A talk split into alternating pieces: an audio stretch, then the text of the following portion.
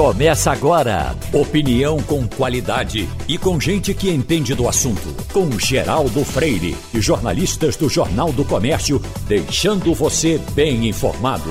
Passando a Limpo. O Passando a Limpo está começando. Na bancada, Wagner Gomes, Ivanildo Sampaio, Romualdo de Souza. Tem aqui um pedido de Antônio. Morreu ontem Joel, que foi ponta direita do Santa Cruz. E o velório está começando agora. Ele manda dizer, ex-ponta direita do Santa Cruz. O velório começa às 9 horas. Sepultamento será às 11 no cemitério Parque das Flores. Joel jogou no Santa Cruz entre 69 e 73. Entrevistei Joel muitas vezes. Ele era um meio sarará, com a cara beliscadinha e tal. É, muita gente até não se lembra disso, torcedor do Santa Cruz, porque ele fazia parte é, daquele timaço que, que terminou sendo pentacampeão, né, com Givanildo, Luciano, Cuica, Gota Serena. Ele devia ser, acho que reserva de Cuica, mais ou menos, Cuica com muita saúde, ele apareceu pouco, mas foi um, um, bom jogador, ficou no Santa Cruz por esse tempo. Então, Joel vai ser sepultado. Hoje o velório começa às 9 horas no Parque das Flores. Esse negócio de ser é, é, reserva em time muito importante é, é uma parada. Eu me lembro de, de Humberto Barradas, que foi prefeito de Jaboatão, e nas nossas conversas ele dizia, Geraldo, eu fui ponta direita do Náutico, mas porque ninguém falou de você. Geraldo, eu era reserva de nado. Aí realmente. Mas eu jogava bem, mas eu era reserva de nado. Ele fazer o quê? Ele né? era reserva do segundo melhor ponto direita do Brasil, porque o primeiro era Garrincha e o segundo era Nado, uhum. aqui, jogando pelo Clube Náutico Caparibe. Bom, então, dada a informação, já temos o promotor? Vamos falar com ele daqui a pouco. Vamos logo dizendo qual é o problema que você Está tão impressionado, Wagner? Geraldo, está é, tá chamando muita atenção, inclusive o Ministério Público de Pernambuco alertou ontem a população, começou a alertar, na verdade, né? De que golpistas então, estão entrando em contato com as pessoas e entidades se passando por promotores de justiça. Uhum. Entendeu? Se passando por promotor de justiça. Então veja só, até isso estão fazendo, inclusive pedindo dinheiro através de transferências pelo Pix. Sim. Agora, você, você acha que um promotor ia ligar para você, Geraldo, para pedir dinheiro pelo Pix? Entendeu? Mas qual ocasião, né? Como é que está acontecendo isso? Então já foram detectados vários casos do tipo em municípios localizados no interior daqui do estado de Pernambuco e também na Paraíba. Então, o Ministério Público de Pernambuco está informando que os promotores de justiça ou servidores não enviam mensagens ou telefone para as pessoas solicitando transferência em dinheiro. Que é uma coisa bastante óbvia. Nós né? estamos com o doutor Paulo Augusto, que é procurador-geral do Ministério Público do Estado de Pernambuco, e ele vai detalhar um pouco mais essa, essa preocupação que é do Ministério Público e é de todo mundo. Uh, como é que está acontecendo, doutor Paulo? Bom dia, Geraldo. Bom, Bom dia. dia a todos os ouvintes, colegas da bancada. Nós tomamos conhecimento no início dessa semana, Geraldo, e pessoas, cidadãos, na verdade, fraudários, né, e, e, e pessoas estelionatárias que estão se passando por promotor de justiça, ligando para idosos, para cidadãos é, é, em cidades do interior do estado, essa especificamente na cidade de Arco Verde, mas já temos informações na cidade de Areias, no município de Areias, na Paraíba, se passando por promotor de justiça e pedindo transferência por PIX. Nós uhum. alertamos a sociedade de que não é prática de nenhum servidor público se portar dessa forma, muito menos do promotor de justiça ou servidor do Ministério Público ligar para alguém ou mandar algum WhatsApp pedindo transferência bancária. O estelionatário, eh, doutor Paulo, ele sempre tem um gancho para poder fazer a coisa que é para dar certo. Qual é o gancho que ele, que ele encontra na relação entre o Ministério Público e a sociedade para fazer esse pedido? Tem, tem alguma coisa? É, é, é, é nessa causa específica que ele atua? É, ele, ele se aproveita da credibilidade da instituição e se passa por promotor conhecido naquela região dizendo que o promotor está num, numa situação de dificuldade, numa emergência é, é, pontual, e a partir dali começa a sensibilizar o cidadão a fazer esse tipo de transferência ilegal. Então, certo.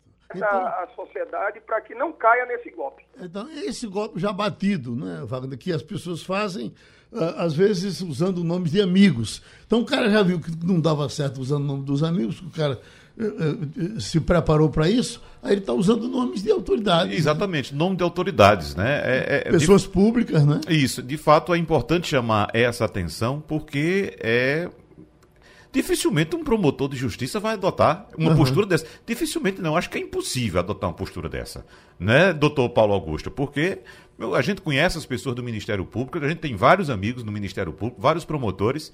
Eu recebi, sinceramente, recebi. Mas se esse dinheiro é passado para um, um, um CPF, é, é, é, isso que eu pergunto. Por que, que esse cara não é localizado logo? Ótima, ótima colocação, Geraldo, para a gente saber do doutor Paulo Augusto aqui. Porque é o seguinte, doutor Paulo, que é interessante que o, o, o, golpista, quando procura, entra em contato com alguém, ele dá o número de uma conta bancária, ele dá o número de um CPF, ele dá o nome de uma pessoa. Claro que a gente sabe que pode ser um, um, um CPF fantasma, uma conta aberta fantasma, mas não deixa algum rastro, não, doutor Paulo? Nós já estamos investigando as duas situações, Geraldo e deixa um rastro, sim, tanto do número do telefone celular de onde vem esse pedido, como também do número do Pix, da sequência do Pix que eles informam para efeito de transferência. Mas é como você mesmo diz, por vezes usam contas de terceiro, por vezes isso parte de pessoas que estão dentro do sistema prisional, e nós estamos fazendo esse alerta de maneira preventiva, mas também não descuidaremos de investigar e responsabilizar essas pessoas. Pronto, espero que ele esteja nos ouvindo e fique sabendo que vai ser visitado. Rapaz, olha, veja só, chegou já esse golpe no Ministério Público, daqui a pouco estão se passando por Polícia Federal para passar golpe também. Conexão Portugal com Antônio Martins. Vamos conversar com Antônio Martins e eu já quero começar, Antônio, para não esquecer. Desde ontem tem um pedido aqui feito diretamente para você, me chegou pelo celular, do doutor Tancredo Loio que foi delegado importante, já comandou até a Polícia Civil aqui em Pernambuco, mas como é também jornalista, você talvez tenha até se encontrado com ele aí pelas universidades da vida. Ele, é, quando apareceu esse negócio de Covid, ele se escondeu debaixo da cama, ele não saiu para nada e não saiu até agora. Então, mas quando ele está sabendo que Portugal já começa a abrir as portas, ele é doido por Portugal.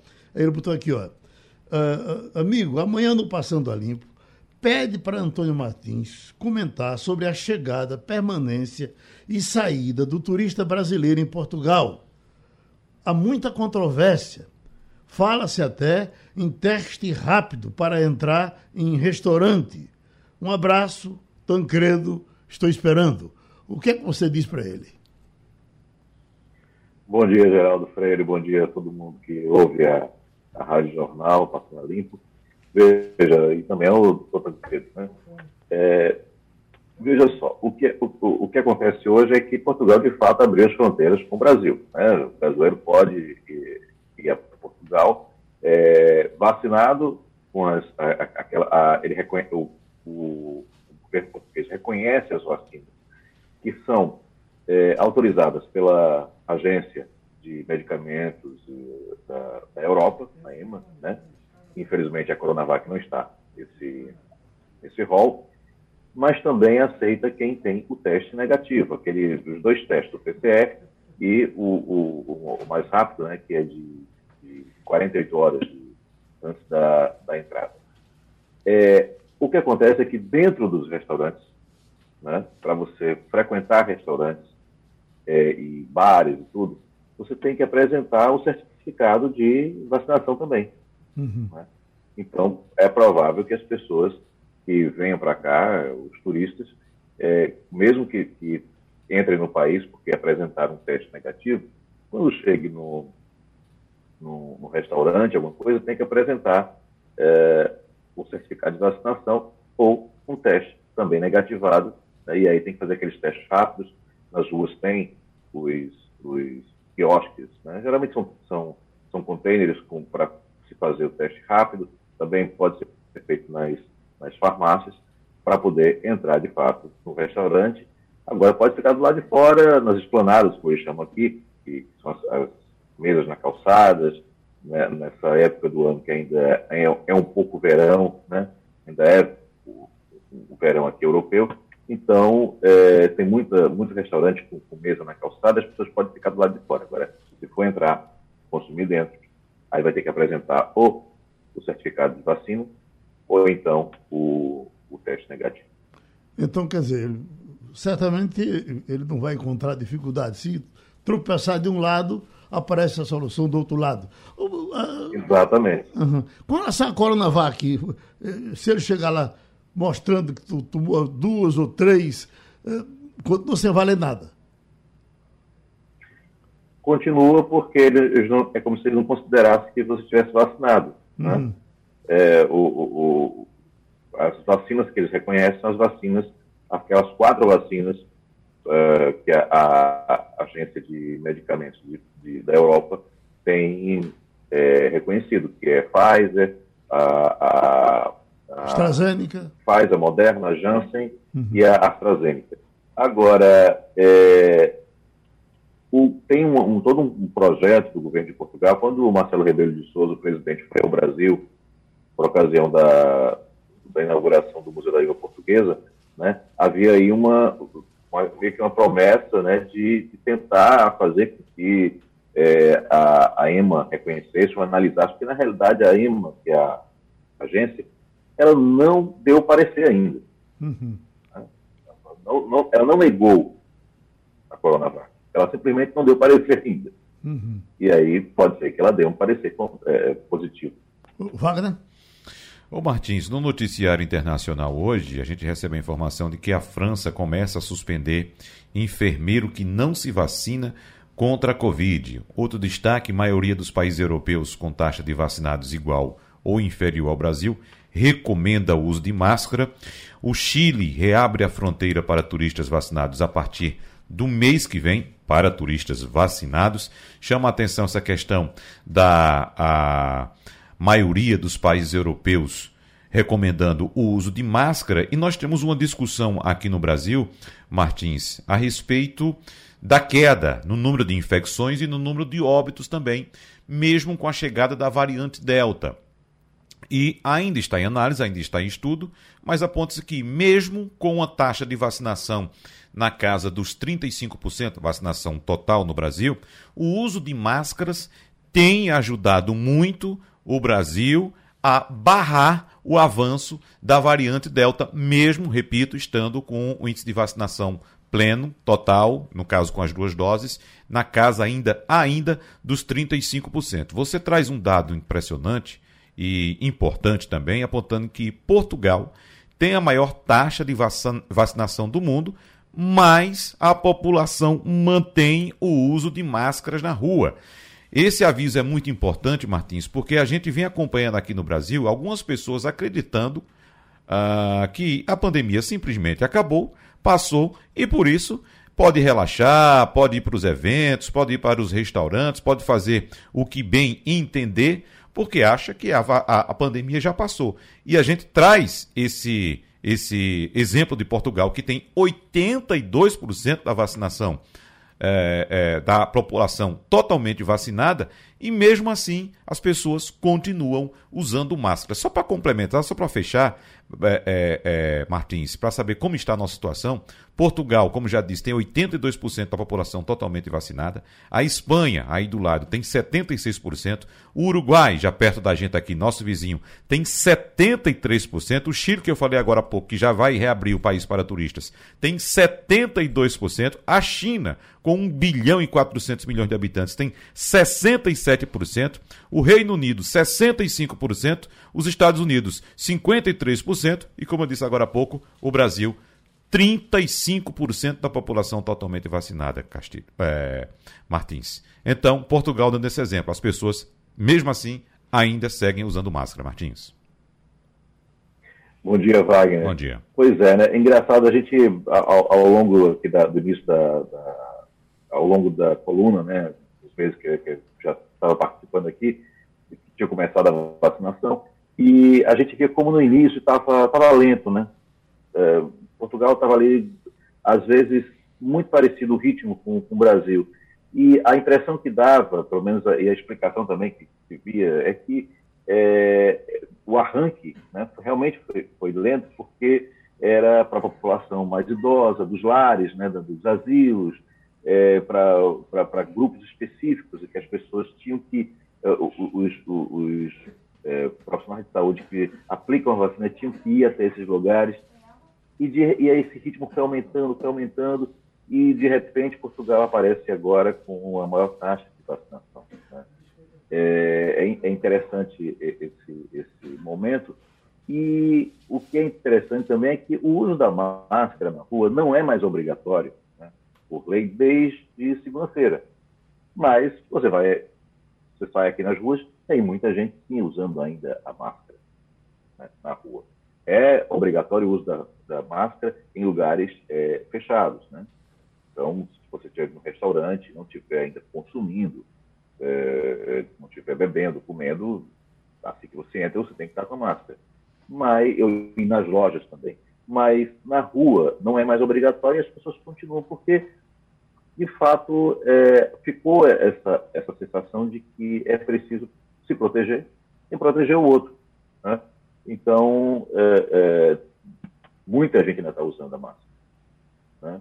É, e também eu acho que as pessoas meio que, que virou aquele hábito, sabe o cinto de segurança que ninguém gostava de usar, é, e, e, e, quando passou a ser obrigatório, hoje as pessoas fazem é, quase que automático, entram no carro e botam o cinto de segurança. Então, acho, acho que é, muita gente está se sentindo mais segura, de fato, e mais completa, né, vamos dizer assim, quando está com a máscara. Um hábito que já existe na Ásia há muitas décadas, né? exatamente por passar por Exatamente. esse tipo de problemas, né, Martins? Exatamente porque passou já por muitas situações né, de, de, de, pandemias, né, ou melhor, de, de, epidemias muito fortes, de gripes e tudo, e essa consciência, vamos dizer assim, é, de que é preciso se proteger e proteger o outro. Né? E é, o, o, alguns países asiáticos têm isso muito forte. Ivanildo Sampaio. Bom dia, Martins.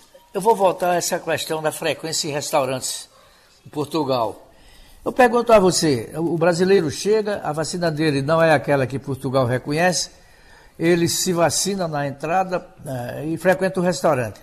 No dia seguinte ele vai para o novo restaurante. Ele precisa novamente tomar, fazer um teste rápido e provar que, que está imune, não, não, tem, não pode ser portador do vírus? Ou faz uma vez e está valendo até o final da temporada dele em Lisboa? Bom dia, é, Vanildo. Bem, é, no caso é o teste, né? A pessoa faz o teste. É, o teste Sim, o teste tem, rápido, porque você não. O, o, o governo português não reconhece o cartão de vacinação da vacina da Coronavac, por exemplo. Exato.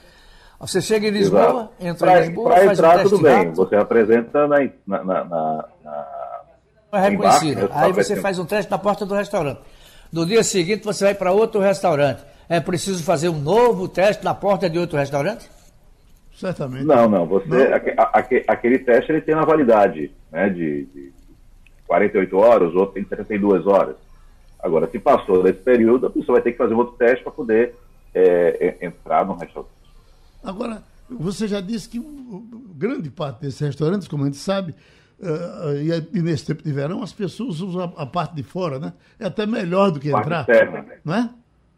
Então, exatamente, exatamente. Muita gente fica lá de fora. Ninguém vai morrer de fome, não, né? Não, morre não. E se diverte. E se distrai também. Uhum. Outra coisa, há todo, há todo um, um, um, uma. Como é que se diz? uma, algumas iniciativas, né? Para que o turista brasileiro venha. Quando abriu o espaço aéreo brasileiro, né? Para Portugal, abriu a fronteira aérea com o Brasil, as empresas começaram a fazer promoções. Então, tem hotel que dá 20% de desconto para brasileiro, ou é, a TAP estava pagando o teste. Né? Você uhum. comprava passagem e, e, e recebia a, a, o teste. Né? Então, há, há, essas promoções porque o, o, turista brasileiro, o turista, de uma forma geral, é muito bem. E o brasileiro, que é um grande mercado para o turismo português, com certeza. Uhum. Romualdo de Souza. Antônio Martins, muito boa tarde para você, Martins. Nos últimos dias, ganhou destaque aqui no Brasil, na imprensa e nas redes sociais, uma foto da chanceler alemã Angela Merkel empurrando um carrinho de supermercado. E puxando pela memória, Martins, a última vez que a gente teve um presidente popular no Brasil foi Itamar Franco, que governou o Brasil de dezembro de 92 a janeiro de 95, e Itamar ia com a namorada dele ao cinema, às cafeterias, aos restaurantes, até a feira livre. A pergunta é: Angela Merkel vai deixar saudades do ponto de vista de governo, de governante Martins?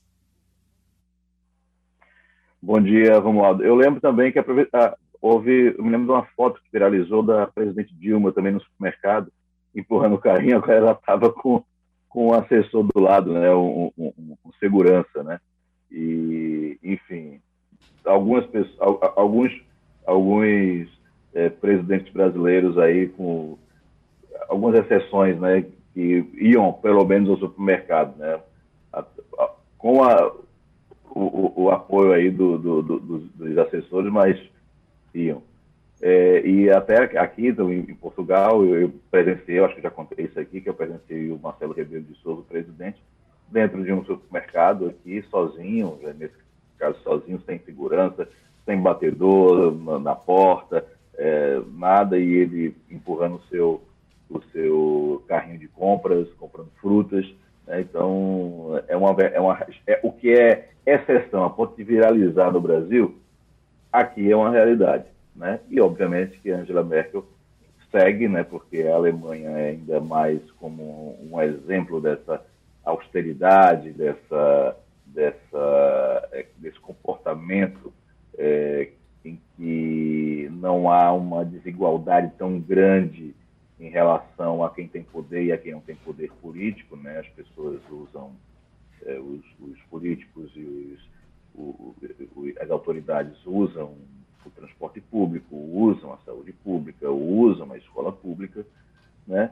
E agora, respondendo a você, ela vai deixar saudade? Vai deixar saudade, até porque passou 16 anos, né? E foi um, um, um, um,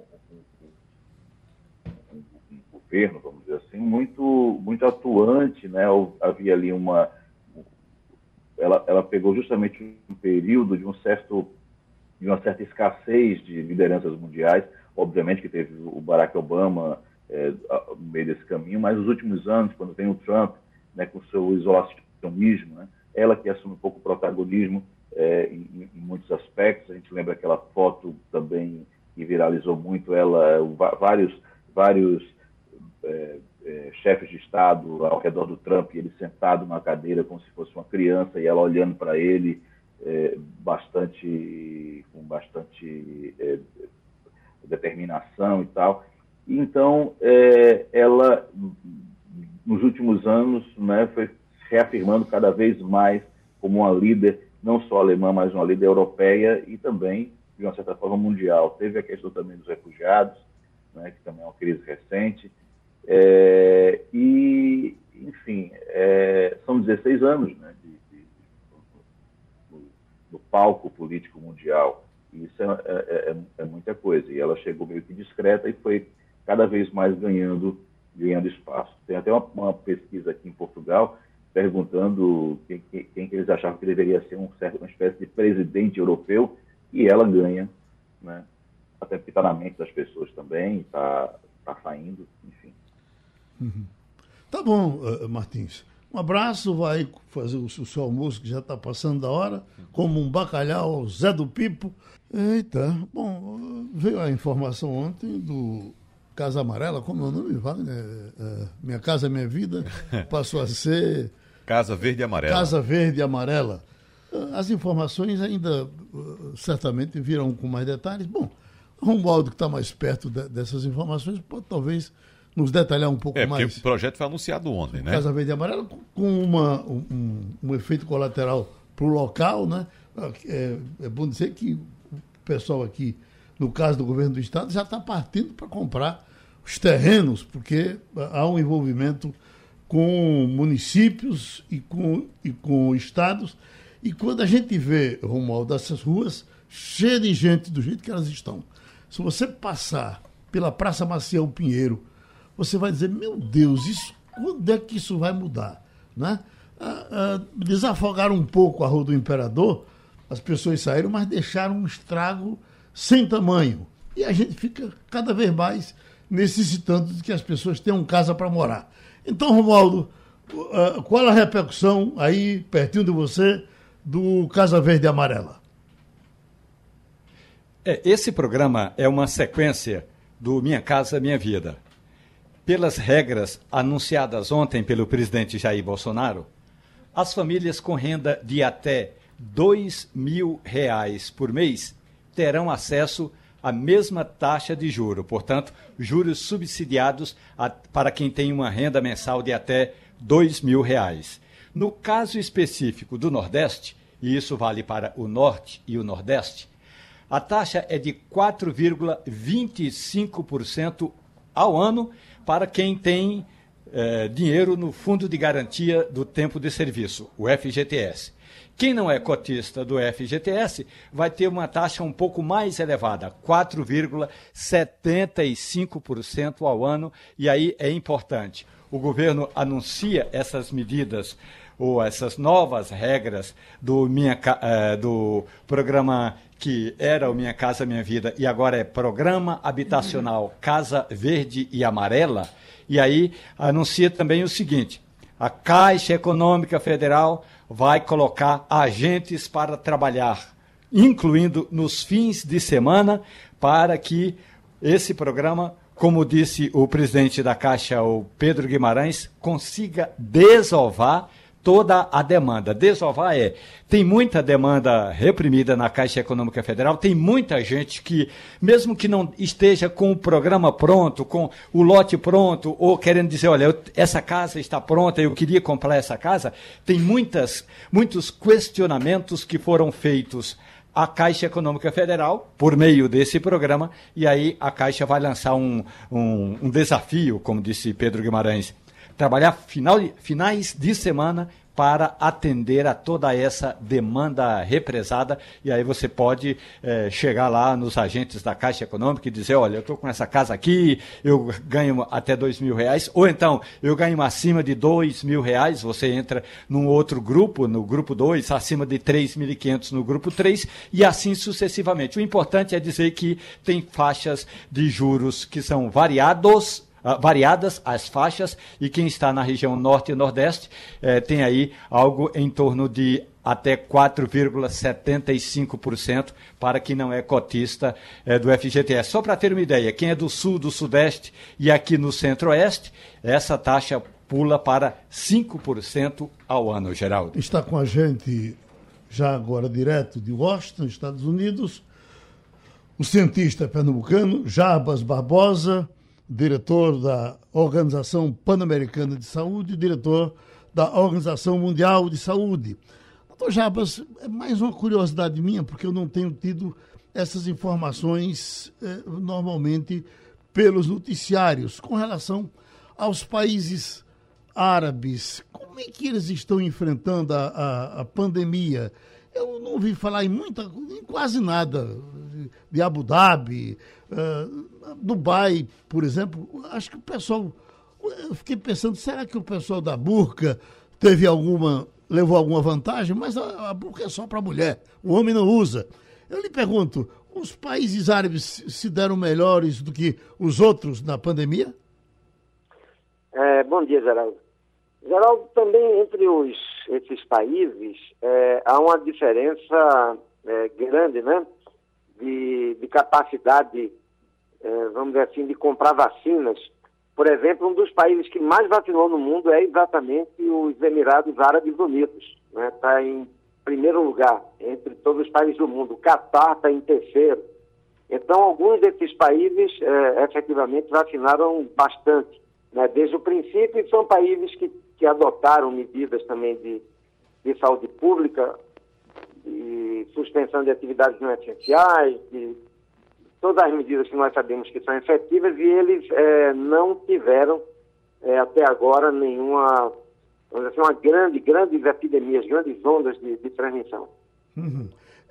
no começo, quando a gente falava disso, nos momentos mais dramáticos, uh, alguém dizia: olha, isso vamos nos acostumar, o mundo muda a partir de agora. Eu me lembro só de, do filósofo Luiz Felipe Pondé que dizia: olha, nada, daqui a pouco tudo vai voltando ao normal.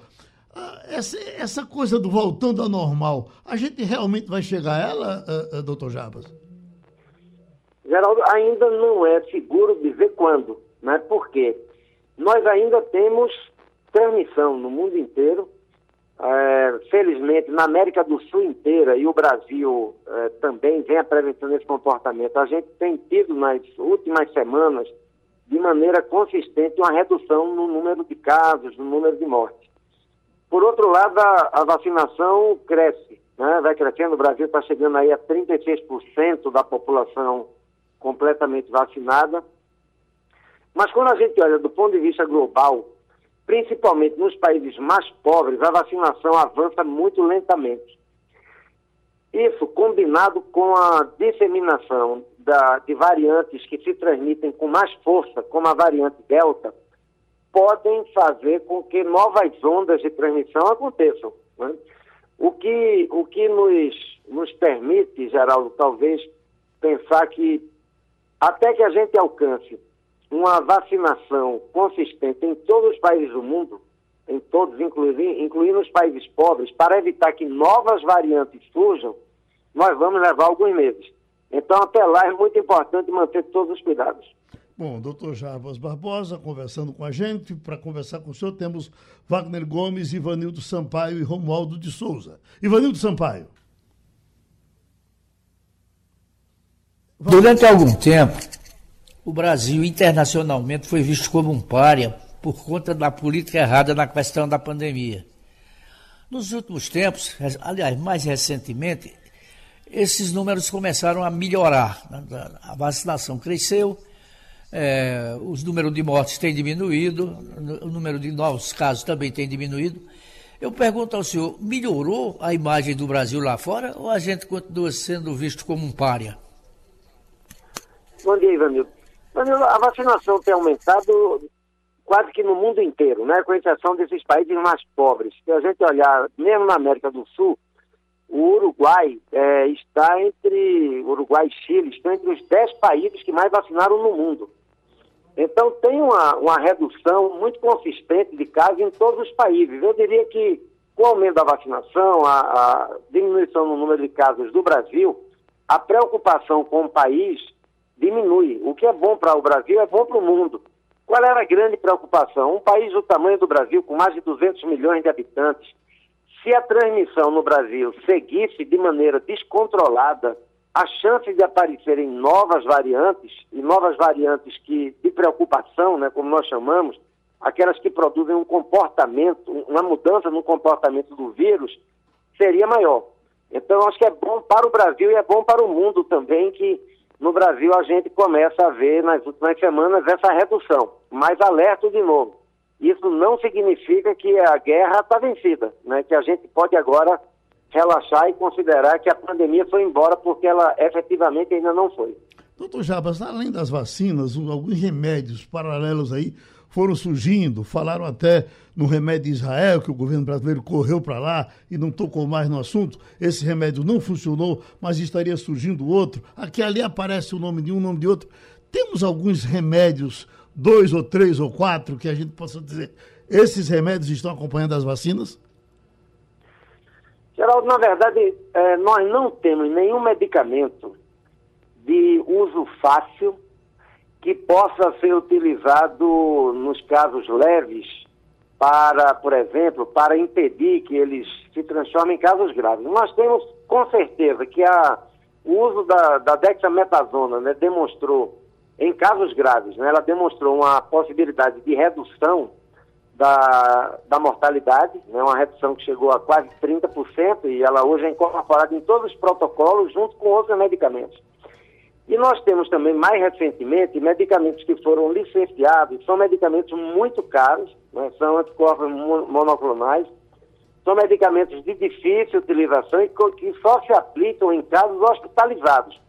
Então, aquilo que seria o sonho de ter um medicamento barato e disponível, um comprimido, que você pudesse distribuir em postos de saúde para quem tivesse é, é, o coronavírus, né, é, aquele comprimido, facilmente combatesse, isso não ocorreu. Infelizmente, todos os estudos sérios demonstraram que não, não há nenhum, é, nenhum, nenhum medicamento que corresponda a isso. Claro, tem até hoje gente que diz que a ivermectina protege, que a cloroquina, mas quando a gente olha estudos sérios, não tem.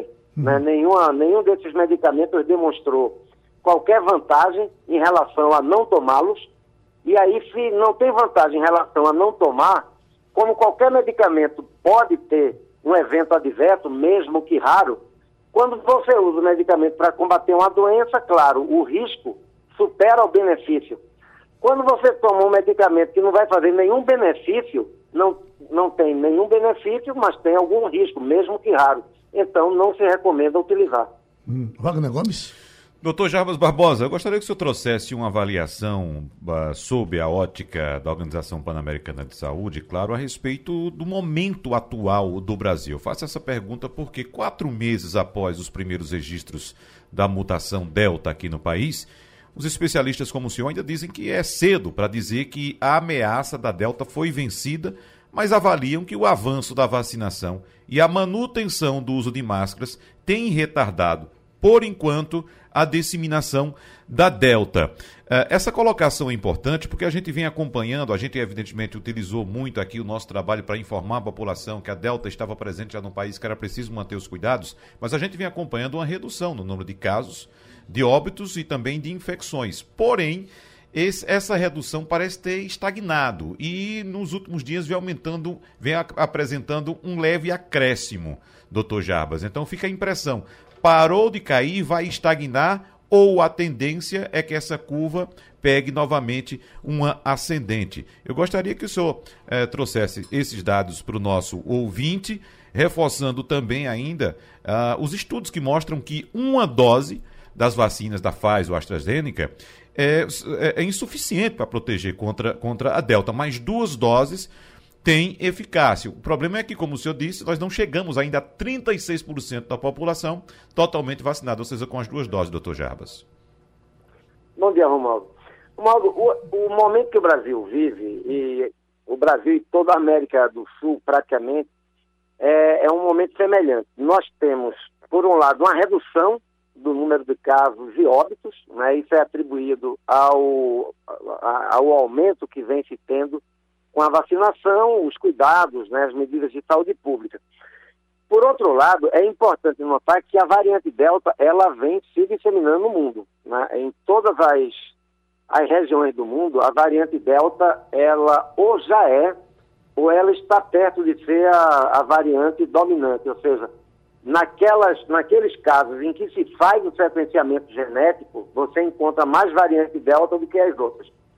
Vamos lembrar sempre que não se faz sequenciamento genético em todos os casos. É, só se faz numa amostra. E em países como o Brasil, países da América do Sul, numa amostra muito pequena. Então é como se a gente estivesse olhando só a ponta do iceberg. Quando se diz, ah, teve quatro casos por variante Delta, é, isso não é bem correto. O que se pode dizer é que foram detectados quatro casos de variante Delta, não que só ocorreram, só houve aqueles quatro casos. Então, o que vale bem como um termômetro é dos, dos sequenciamentos genéticos que se faz, sei lá, dos mil sequenciamentos genéticos que se faz por mês no Brasil, quanto, que percentagem é de variante Delta e das outras variantes. Isso é um dado é, que nos preocupa porque vem crescendo. Né? E aqui nos Estados Unidos, se a gente puder fazer um paralelo, os Estados Unidos estava com a transmissão bem controlada. Quando a variante Delta se espalhou com muita força, digamos assim, nós tivemos um recrudescimento. Né? Nós tivemos um recrudescimento. Então, o que nós estamos alertando os países que têm tido esse, essa redução do número de casos de óbito, isso é excelente, que pare de morrer tanta gente como vinha morrendo pela Covid, é que é preciso manter o monitoramento é preciso tentar acelerar a vacinação e é preciso manter o cuidado. Como você falou, a, a máscara protege contra todas as variantes, inclusive a variante Delta. Então, usar máscara, evitar aglomeração, pode salvar vidas da, das pessoas. E a vacinação para proteger contra a variante Delta, ela tem que estar completa, tem que ser as duas doses. Né? Esse, também tem estudos bem consistentes aqui nos Estados Unidos, no Reino Unido, demonstrando que a variante Delta diminui um pouco a eficiência da vacina em relação aos casos leves, mas as vacinas, pelo menos as vacinas licenciadas pela Organização Mundial da Saúde, todas, os estudos que, que têm muito forte com a Pfizer, com a AstraZeneca, com a Moderna, elas mantêm uma altíssima capacidade de proteger a pessoa vacinada contra formas graves, hospitalizações e morte, né? mesmo contra a variante Delta. Então é muito importante ampliar a vacinação e garantir as duas doses para que a pessoa esteja protegida. Pronto, doutor Jarbas. Para não atrapalhar a sua reunião das 10 horas, eh, a gente está agradecendo a sua participação. O senhor falou para o mundo aqui, para a sua terra, pela Rádio Jornal. Nós ouvimos, portanto, Dr. Jarbas Barbosa, cientista pernambucano, diretor adjunto da OPAS e da Organização Mundial de Saúde no Passando a Limpo. Já estamos com o presidente da ABRAP, Associação Brasileira dos Promotores de Eventos, Doreni Caramari Júnior.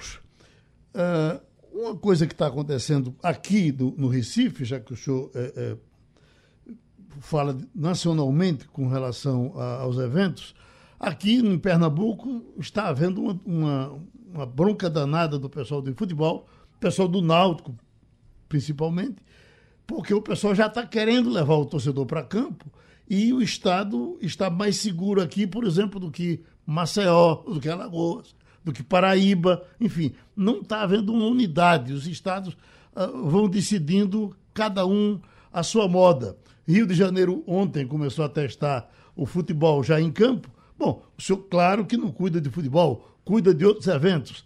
Mas o que, eh, eh, qual é o estado onde o senhor está trabalhando com, com mais facilidade, mesmo que haja o cuidado, mas haja o interesse de fazer com que as coisas aos poucos voltem ao normal? Bom, bom dia, Geraldo, bom dia aos nossos queridos ouvintes da Rádio Jornal. É de fato um tema bastante duro, né? Eu não poderia deixar de iniciar aqui sem é, lembrar que não há setor mais atingido pela pandemia do que o setor de eventos, o setor que está é, completamente paralisado há 18 meses. Esse tema que você traz aí como exemplo dos esportes é exatamente a mesma mesmo cenário que a gente encontra no tema dos demais eventos, né? Shows, festivais, mas também feiras, teatro, casamentos, formatura, né? E todos esses eventos encontram esse mesmo desafio. Primeiro, um tratamento completamente desarticulado entre os estados, cada estado trabalhando de uma forma, e segundo, muitos estados é, ainda com tamanha dificuldade para fazer um planejamento de retomada, o que faz com que o sofrimento do setor se potencialize. Além de ter ficado parado 18 meses, você não saber quando e como retomar é duplamente desafiador, né? Aquilo tudo que a gente tinha de desafio por ter ficado parado aumenta, porque você não tem nenhum plano da retomada. Respondendo objetivamente sua pergunta, você tem no Brasil um bloco de estados onde praticamente a atividade já, já retornou na integralidade, que é o caso do Pará, que é o caso do Maranhão. Você tem um bloco de estados que já antecipou o planejamento da retomada, que é o caso de São Paulo, que é o caso da Bahia, que é o caso do Sergipe e tal. E tem alguns estados que, embora haja diálogo, é, você não tem claramente como funcionarão os próximos meses. Né? Uhum. Isso dificulta muito, porque o nosso setor tem uma peculiaridade que é não poder voltar sem planejar. Então, o evento para acontecer no mês de dezembro, ele precisa ser iniciado muitas vezes com seis meses de antecedência, né? pelo menos com três meses de antecedência. Então, não há como planejar o Réveillon se você não sabe quais são as regras, né? ou pelo menos quais são as premissas que a gente usará é, no Réveillon. Nesse sentido, quer dizer, o estado Pernambuco, de Pernambuco é o estado que está dentro dessas características. Ele tem diálogo com o setor, mas não tem um plano claro. E por não ter um plano claro, está criando uma dificuldade especial para que eventos como o Réveillon, o Carnaval sejam lançados. E é exatamente, como você disse, o cenário que a gente vê no futebol. Ou seja, nem sempre se trata de ser mais ou menos rígido no tempo presente, mas de ser mais ou menos transparente ou mais ou menos previdente com o tempo futuro. E é disso que a gente tem falado nos últimos dias. Quantas empresas do seu setor quebraram? O senhor tem essa, essa contabilização? É, a gente tem um terço, cerca de um terço das empresas que quebraram e já sabem, ou seja, já sabem que não vão continuar ou já mudaram de ramo, e um terço das empresas que estão em situação falimentar, mas ainda não sabem, né? Elas uhum. acham que vão retomar é, e cada mês que se passa você vai aumentando esse conjunto de empresas. E um último terço das empresas com muita dificuldade, né? A gente é, tem visto aí cerca de 40% a 50% de desemprego no setor, isso visível, né? É, mas também há uma série de pessoas que trabalham para esse setor, é, especialmente informalmente, e que estão sem emprego, sem colocação e sem perspectiva nenhuma de retomada, aumentando muitos problemas sociais é, oriundos dessa crise. Né? Romualdo de Souza, Brasília. Doreni Júnior, bom dia para o senhor. É, conversando ontem com o ministro do Turismo, é, o que ele disse foi o seguinte: exatamente uma das questões levantadas pelo senhor agora.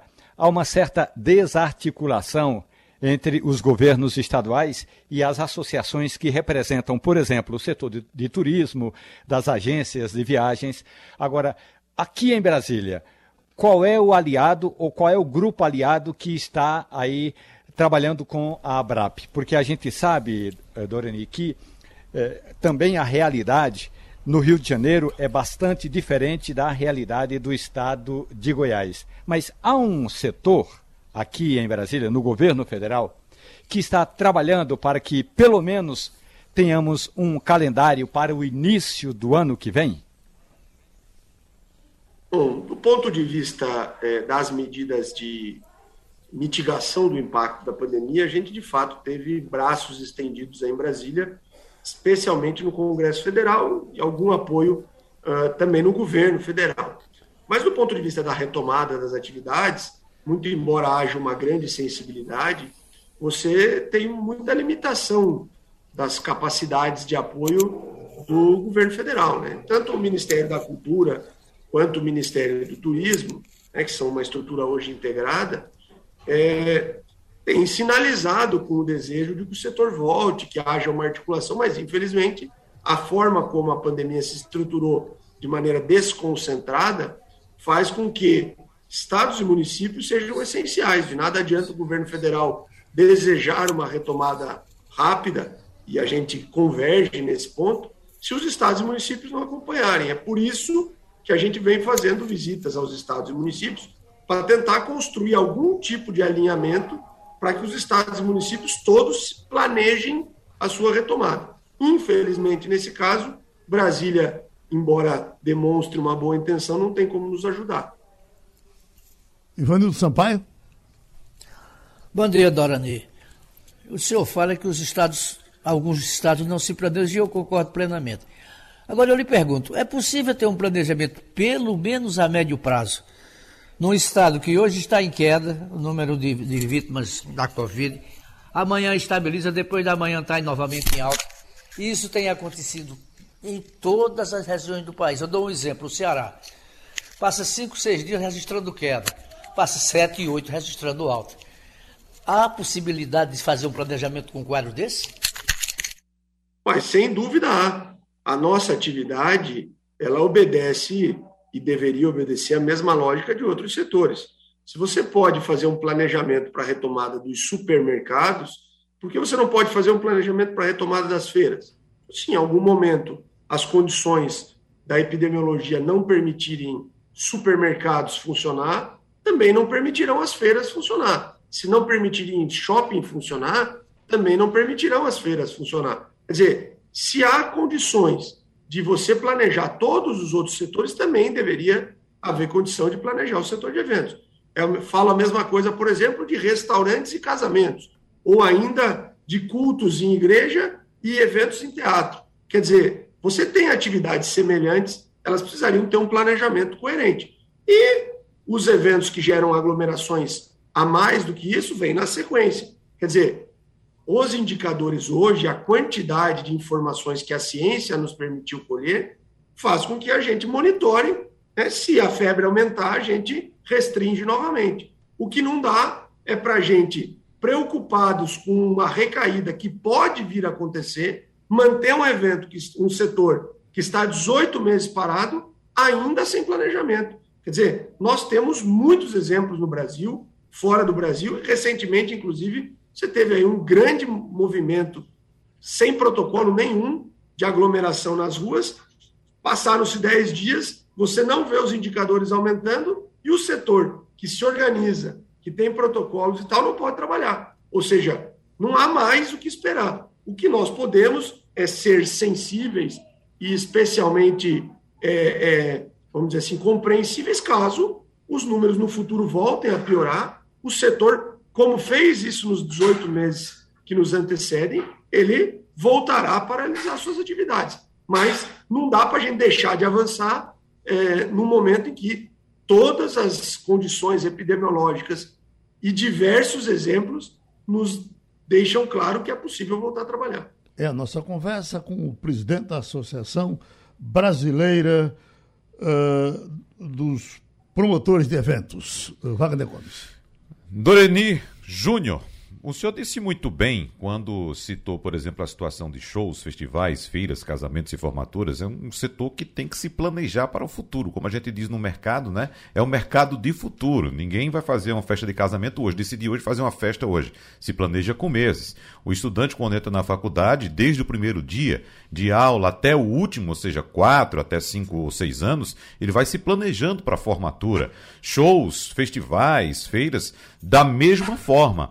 A minha questão para o senhor é a seguinte: como é que podemos nos planejar para esse mercado futuro sem saber qual vai ser o futuro da pandemia? Por exemplo, nós tivemos a primeira onda no Brasil, nós tivemos a segunda onda no Brasil, que está agora, parece, cedendo, chegando a um nível baixo, mas ainda não temos certeza de que, de fato, esse essa queda nos números vai simplesmente parar ou estagnar a pandemia aqui, ou se em algum momento a gente vai voltar a ter novas infecções e um maior número de óbitos, consequentemente. Então, como abrir ou planejar o setor agora, se daqui para frente nós não sabemos o que vai acontecer ainda?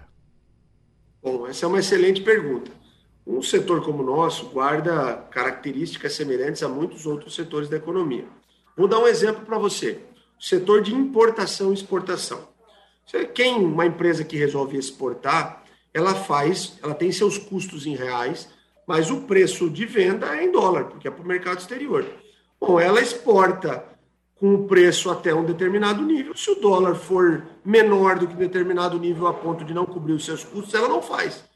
A retomada dos eventos na pandemia tem que obedecer esse mesmo tipo de planejamento. Olha, se a ocupação dos leitos hospitalares estiver até 50%, a gente pode ter eventos. Se a vacinação for suficiente para conter a pandemia, é, a gente pode ter eventos. Depois que a gente tiver 100% da população vacinada, a gente pode ter eventos. Bom, o empresário de eventos vai se planejar com base desses indicadores.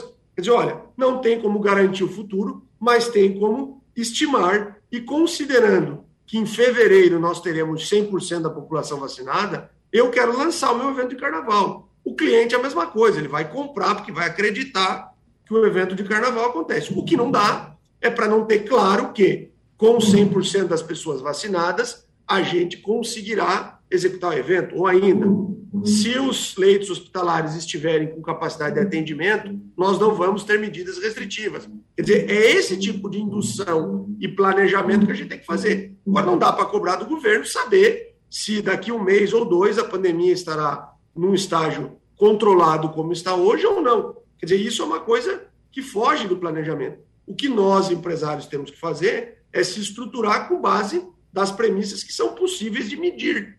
Né? Talvez não sejam possíveis de prever, mas são possíveis de medir. Como é o exemplo que eu falei no câmbio. Quer dizer, o exportador não tem como garantir que daqui cinco anos o câmbio vai estar favorável a ele. Mas ele se planeja, mede e executa o seu negócio. E é assim que tem que ser no mercado de eventos. Bom, o que poderia ser um, um bom momento para estudo, nesse, nesse instante está saindo a informação que deu para trás.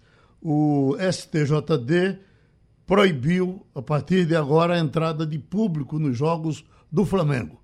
O Flamengo ontem conseguiu botar, mas no próximo jogo já não conseguirá mais. Esse assunto não se acaba aqui, a gente vai conversar outras vezes e a gente ouviu o doutor Dorani eh, Caramori Júnior, que é presidente da Associação Brasileira uh, dos Promotores de Eventos, que participou do Passando a Limpo, que termina agora. Você ouviu opinião com qualidade e com gente que entende do assunto. Passando a Limpo.